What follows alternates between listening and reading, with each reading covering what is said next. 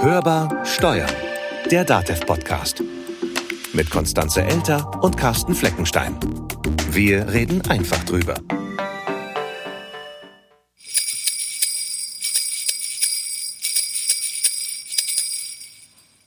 Heute ist der 12. Dezember. Damit herzlich willkommen zum Hörbar Steuern Adventskalender. Und wir können mal wieder ein Türchen aufmachen. Jetzt sind wir auf der Hälfte. Ja, direkt. Dann mach mal auf.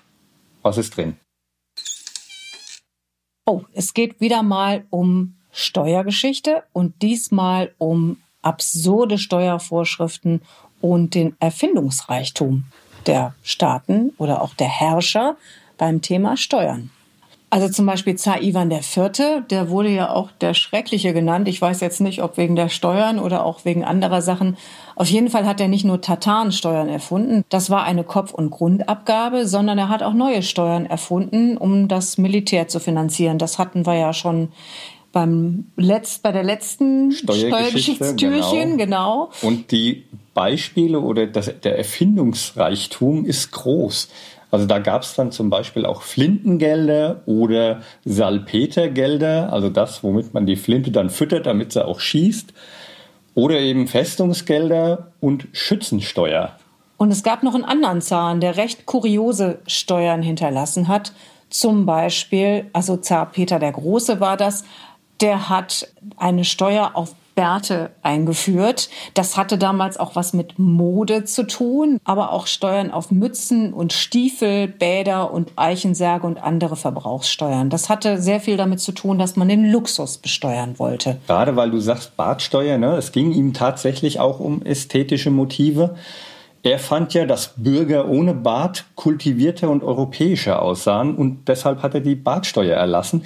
Und ganz interessant bei der Geschichte ist eben, um die Leute zum Rasieren zu bewegen, wurde dem, der Bart trug, eine Steuermarke ausgehändigt und die musste er dann immer dabei haben. Ansonsten wurde er öffentlich rasiert. Ich will ja jetzt nicht darüber philosophieren, ob du jetzt auch deine Steuermarke dabei hast. Aber gut, es geht auf jeden Fall noch kurioser, denn Kaiser Otto IV. hatte auch noch eine sehr interessante Idee. Und zwar hat er den Minnedienst mit einer Minnesteuer belegt.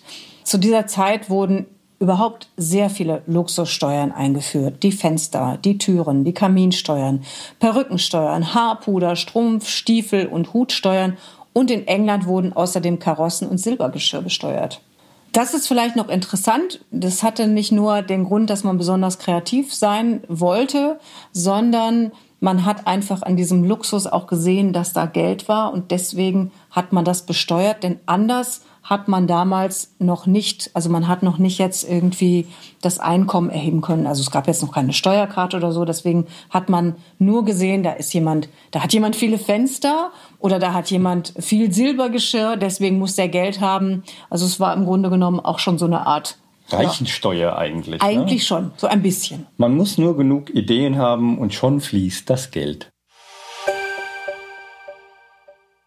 Das war Hörbar Steuern, der DATEV Podcast. Abonnieren Sie uns und empfehlen Sie uns natürlich auch gerne weiter. Und wenn Sie uns was zu sagen haben, geht natürlich auch unter podcast.datev.de. Sie können uns auch eine Sprachnachricht schicken und uns dann dazu anrufen. Und zwar unter der kostenlosen Telefonnummer 0800 082 6782. Die Telefonnummer steht natürlich auch wie immer in den Show Notes. Sie können aber auch, wenn Ihnen das lieber ist, uns in den Social Media eine Nachricht hinterlassen oder uns kontaktieren auf Instagram, Facebook oder bei Twitter at dateveg.